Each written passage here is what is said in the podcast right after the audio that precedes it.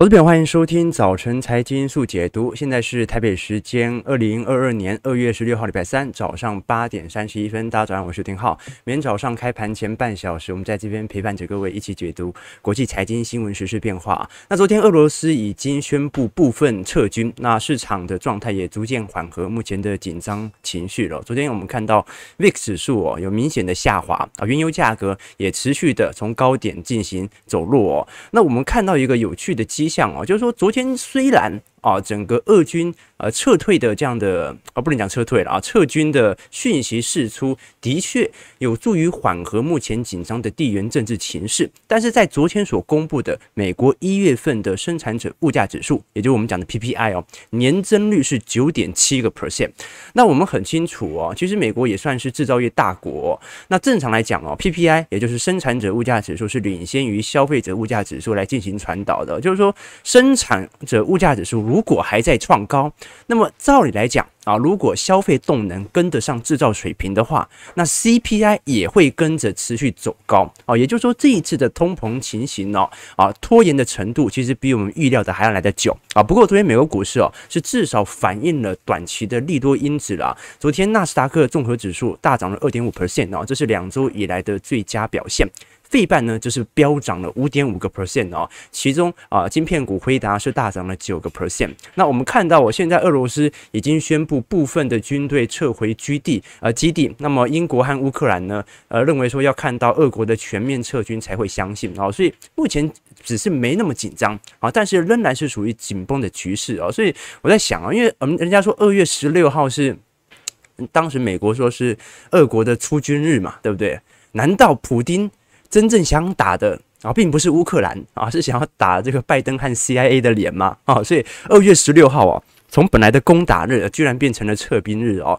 不过我们看到过去一段时间呢，整体原物料资产的变动其实真的比较大。我们看到原油价格现在啊，站上九十五块啊，逼近一百元每桶啊。那虽然股这个原油价格稍微有一点回落，但是啊，至少从现在的通膨情形来看，好像好像哦，不容易哦。快速的回到八十块以下，我们再看一下啊，这张图表啊是俄国出口关于全球啊生产的原物料的状态哦。啊，主要的像是鈀和铂这些啊重要的晶片股的贵金属的出口哦，占了四成五和一成五哦，黄金占了啊这个九个 percent，那原油占了八点四 percent，天然气占了六点二 percent 呢啊，接下来我们看到有镍、小麦、铝。煤炭、铜和银哦，所以其实这一次对于大宗资产的波动度、影响力度都很高。那其中呢，又又以这个欧洲的农作物的上涨哦作为指标来做观察，因为乌克兰和俄罗斯哦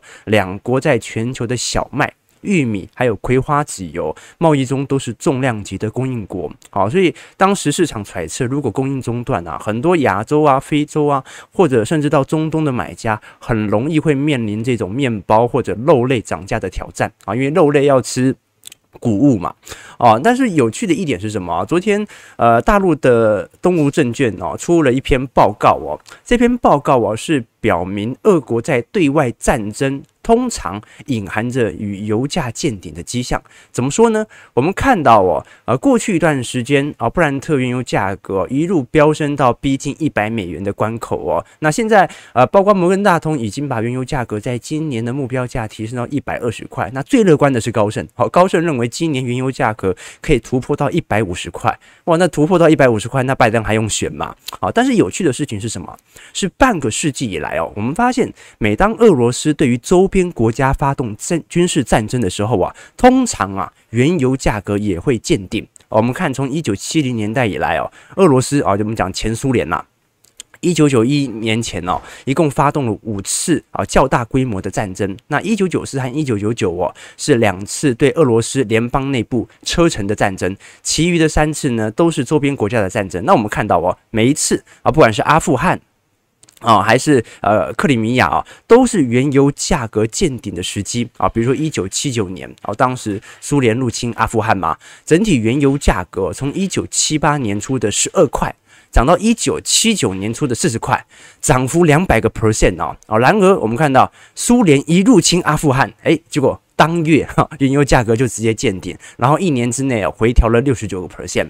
那在二零零八年的时候啊，当时俄罗斯呃格鲁吉亚战争哦啊，当时是两千零八年是北京奥运会开幕，跟现在这个 北京冬奥有一点像哦。那当时俄罗斯也是出兵，然后在原油价格立即这个见顶之后哦啊，随着遇到金融海啸，立即的崩盘。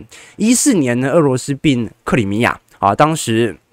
原油价格从二零一三年六月以来哦，一直大概都在呃一百美元左右啊。结果克里米亚事件之后，咻，一五年刚好碰到上证股灾，结果原油价格重挫啊。所以我们看到一个相对有趣的迹象啊，就是说，通常俄国只要啊战争一触即发的时候。啊，那原油价格就要见顶了，而且投资朋友至少从惯性历史回推啊，这个是一个有趣的巧合啦，啊，不一定值得参考，但是我觉得是蛮值得跟各位来做一些探讨的啊。那其次呢，作为主要原油的消费国，就是原油价格的高涨会加剧西方国家的通膨啊，这个很好理解，也会从而引发国内民众对于政策的不满哦，所以哦。通常原油价格高涨的时候哦，美方政府是不愿意打仗的。我们看到在过去几次哦，像是一九七九和二零零八年哦，当时美国通膨率啊分别是十二点六趴和五点六个 percent 哦，所以当时高通膨哦，使得美国的消费者信心高幅度的下滑。所以各位有没有发现啊？美国人在什么时间点最反越战？啊，在最反越战的高点是什么时候？就是原油价格最高的时候，一九七零年代两次嘛，两次石油危机。好，所以各位可以理解到哦，啊，这个对美国人来讲哦，通常想打仗就是经济很好，通膨不高。只要通膨高，那至少从美国的民意而言，不可能接受美国进行任何的军事实质的出动哦。好，所以我们看到，在美国的高通膨情况底下，加上最新昨天所公布的 PPI 哦，现在哦。美国通胀呃持续的高涨，而伴随的就是蓝色线，拜登民调支持度的下调。那最新民调已经跌破四成了。好，我们特别来跟各位做一个专题哦，是关于这一次情人节啊，本呃这个礼拜一嘛啊，这个礼拜一的时候啊，很多人的很多情人呐、是人生第一次在。七 percent 的通膨下度过情人节的，所以昨天呢、这篇 Bloomberg 的报告啊，啊是采用 LPL 的这个数据显示啊，说在物价飞涨的情人夜的夜晚，到底美国的情侣现在过得好不好？那我们可以看到，首先啊，这个呃这个图表哦、叫做美国情人节指数。啊，衡量的是啊，在每一次每年的情人节，容易呈现奢侈品啊，或者我们讲花啊、衣服啊、围巾啊这些价格的高涨啊，已经来到了历史之最。而我们看到底下这张图表啊，night in night out 啊，分别讲的就是啊，在家庆祝的啦啊，那在家庆祝的这个商品，比如说家常菜啊，比如说葡萄酒啦、鲜花啦，或者是。糖果这样子，然后 night out 就是在外面吃饭啊，比如说在餐馆吃饭呐，啊，这个剧院的门票啊，或者说你要照顾这个小孩子的保姆啊这类的，我们看到一个有趣的变化。首先，night out 的成本远远高于 night in 哦，啊，这个成长了四点七个 percent 哦，也是过去十年来历史之最。至于珠宝价格哦，上涨了七点二 percent 啊，啊，vacation getaway 哦。在外度假上涨了十一点九个 percent，好，所以各位就可以知道哇，在整个情人节底下啊，这个美国可能是遇到有史以来花最多一次的情人节。啊，所以大家辛苦了啊！大家辛苦了，过个节都不简单了哈。好，那我们现在马上来看一下昨天美国股市的反弹情形哦。啊，这一次的反弹情形，我们观察到道琼工业指数上涨四百二十二点六七点，一点二二 percent，收在三万四千九百八十八点哦，还没有完全的收复这一次俄罗斯以及乌克兰之间冲突所造成的利空冲击哦。我们看到上一次利空冲击哦，啊，就是前面两条的呃。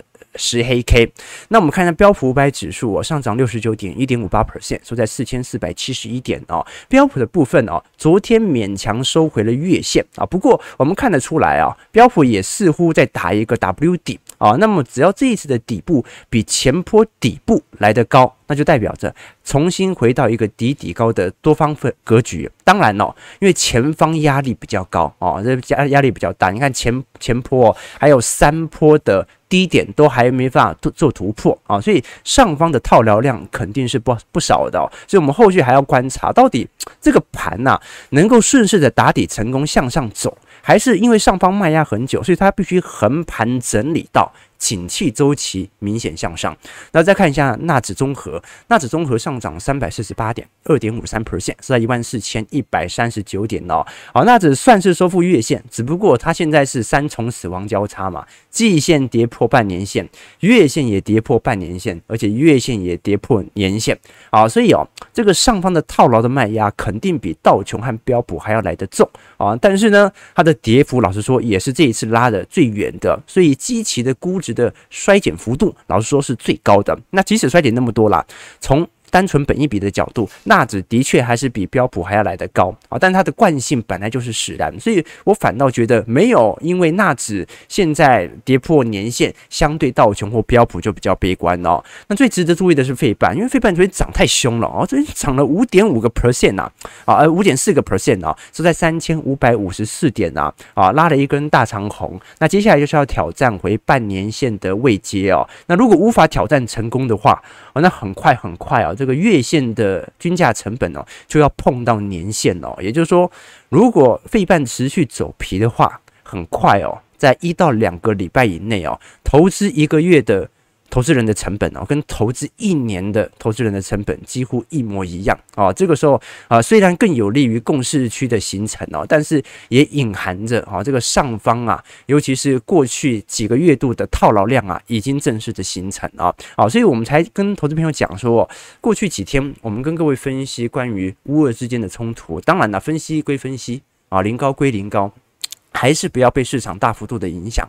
所以大家有没有看过《天龙八部》？《天龙八部》里面不是有一个扫地僧吗？啊，扫地僧就讲过，他说：“佛法在求度世，武功在求杀人，两者背道而驰啊！就你只有佛法越高，慈悲之念越高，才能够练就更多的绝技啊！但是。”当你到了这个境界，你就不屑于去学习更多杀人的法门了。其实投资的道理是一模一样的哦，就投资它会给你很多的负面情绪哦，这一下利空，一下利多，而你要化解这些负面情绪，单靠你个人的修养是不够的啊！你想想看哦，那个白天啊，你在股市上赔了五十万，晚上回到家，你还有耐心去应付女儿的课业问题吗？老婆的问题吗？家里的烦心事吗？不可能，对吧？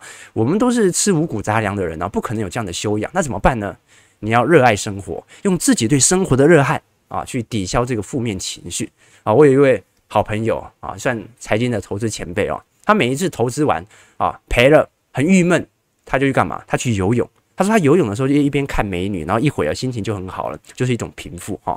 哦，不是说陈崇明老师哦，啊，也有可能是他啊啊，所以我跟投资朋友讲了，所以我们在做呃投资决策的时候啊啊，不可避免的，你当然要做一下预测，才可以知道自己资产增长的力度。但很多时候我们的预测是会出错的啊。那通常什么样的情况预测出错的可能性越高呢？第一个就是你预测的那个链条啊拉得越长，你预测性错误的可能性就会越高啊。比如说你从一开始要预测宏观经济，然后还要预测乌俄冲突，还要预测美国的紧缩政策，最后还要预测到微观上个股怎么选择哦。那么每一个点都是每一个不确定性加在一起哦，而可能单一因子环节很高，加在因此一加在一起之后啊，这个准确率就会下滑。所以最好的投资方式哦，是你必须找到有没有一种投资方式是啊，乌克兰的冲突，美国的高通膨。任何的因此都不会影响到你这个投资策略、资产稳健配置的方法。没错，那就是周期投资哦。好了，我们马上看一下啊，呃，关于科技股的持续追踪哦。因为昨天美银公布了一项调查报告哦，这个美银现在已经算是呃仅次于大摩看坏科技股以及半导体族群的投行了。这个美银的调查显示哦，目前美银内部啊看空科技股的程度啊，已经来到了十六年之最。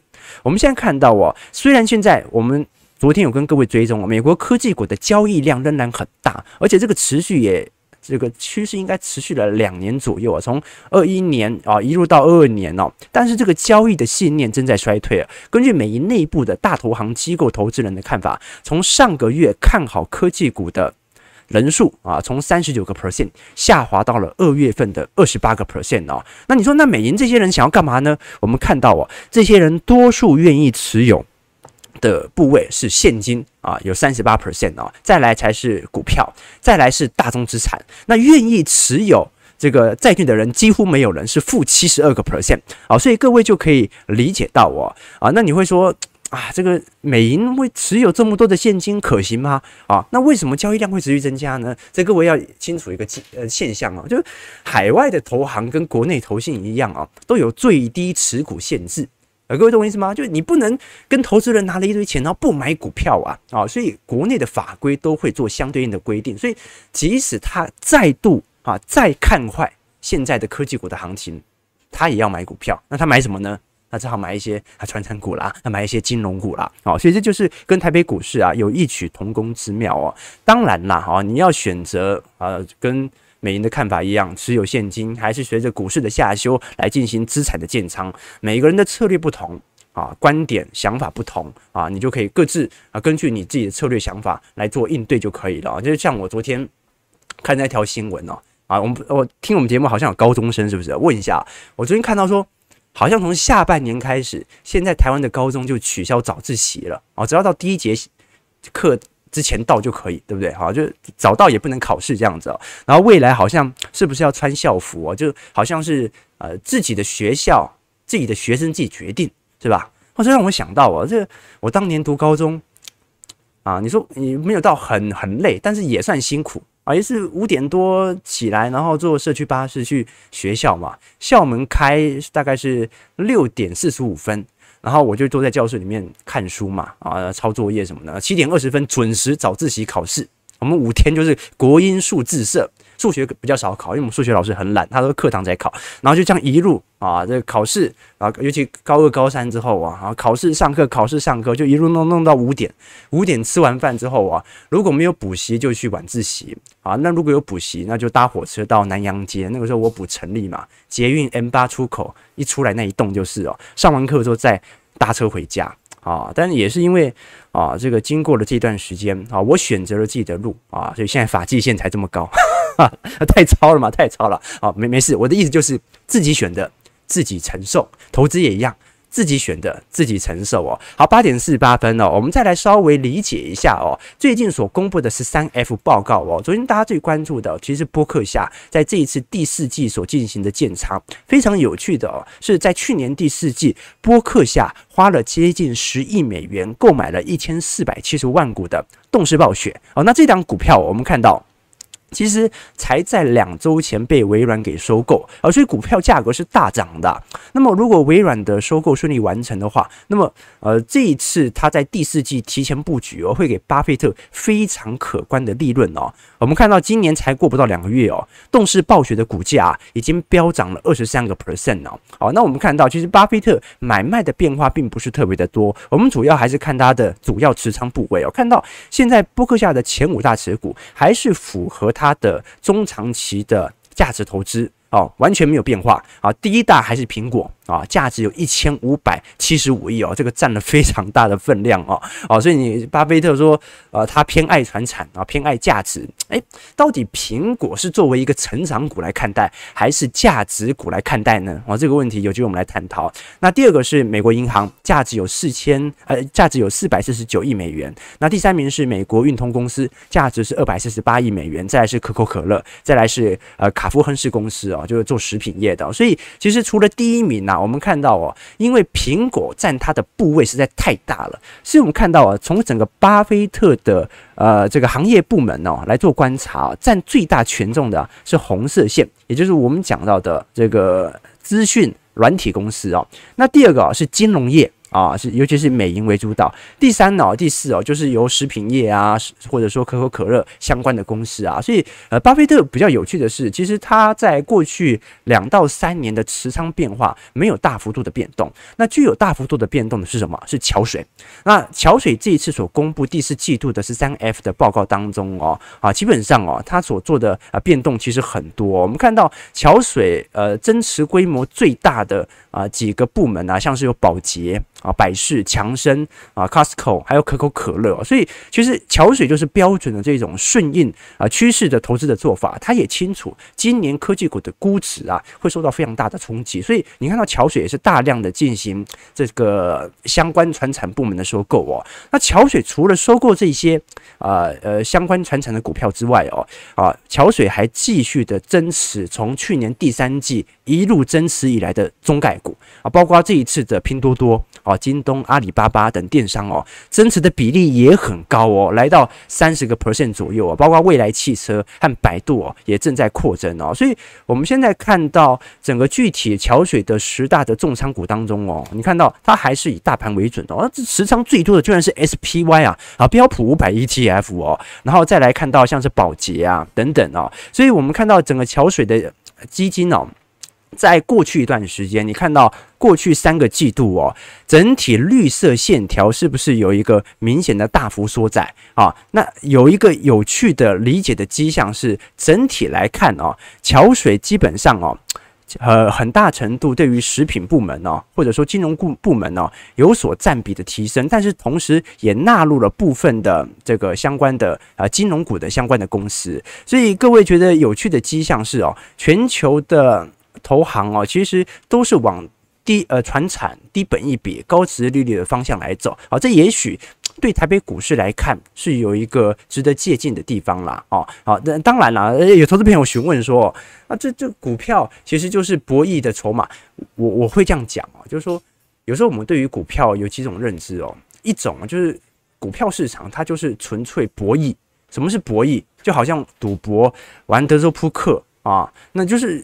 在博弈的世界里面，有人赚了一百万，就有人赔了一百万，这是第一种对于股票市场的认知哦。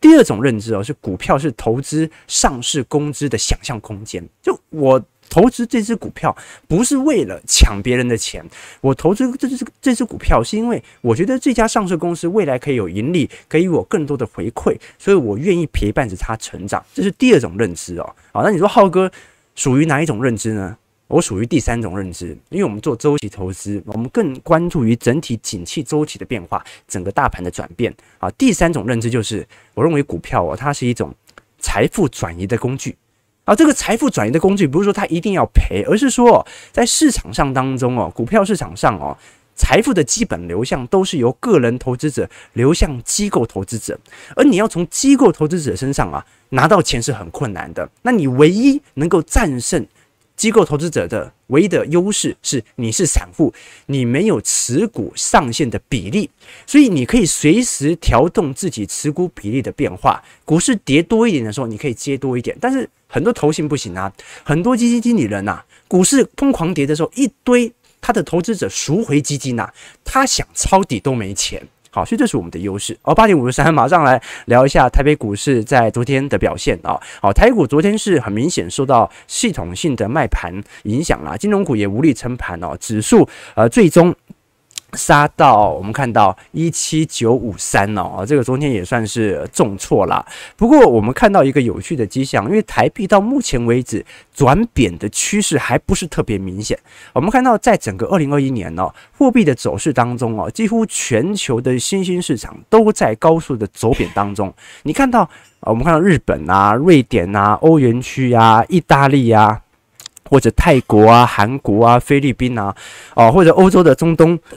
相关的呃，这个非洲新兴市场国家，像是土耳其啦、匈牙利呀、啊，这个哥伦比亚啦、智利啦，这个跌幅都很凶。但是在去年当中啊，主要货币啊对美元升值的有谁？一个是加拿大，一个是台湾，另外一个就是中国大陆。啊，所以各位可以理解很清楚啊，这个。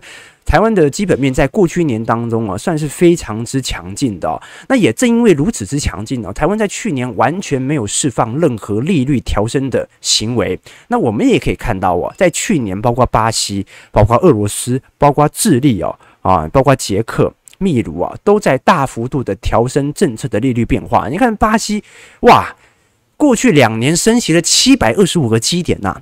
俄罗斯升了四百二十五个基点啊，所以我们才讲说，这俄罗斯怎么可能希望打仗？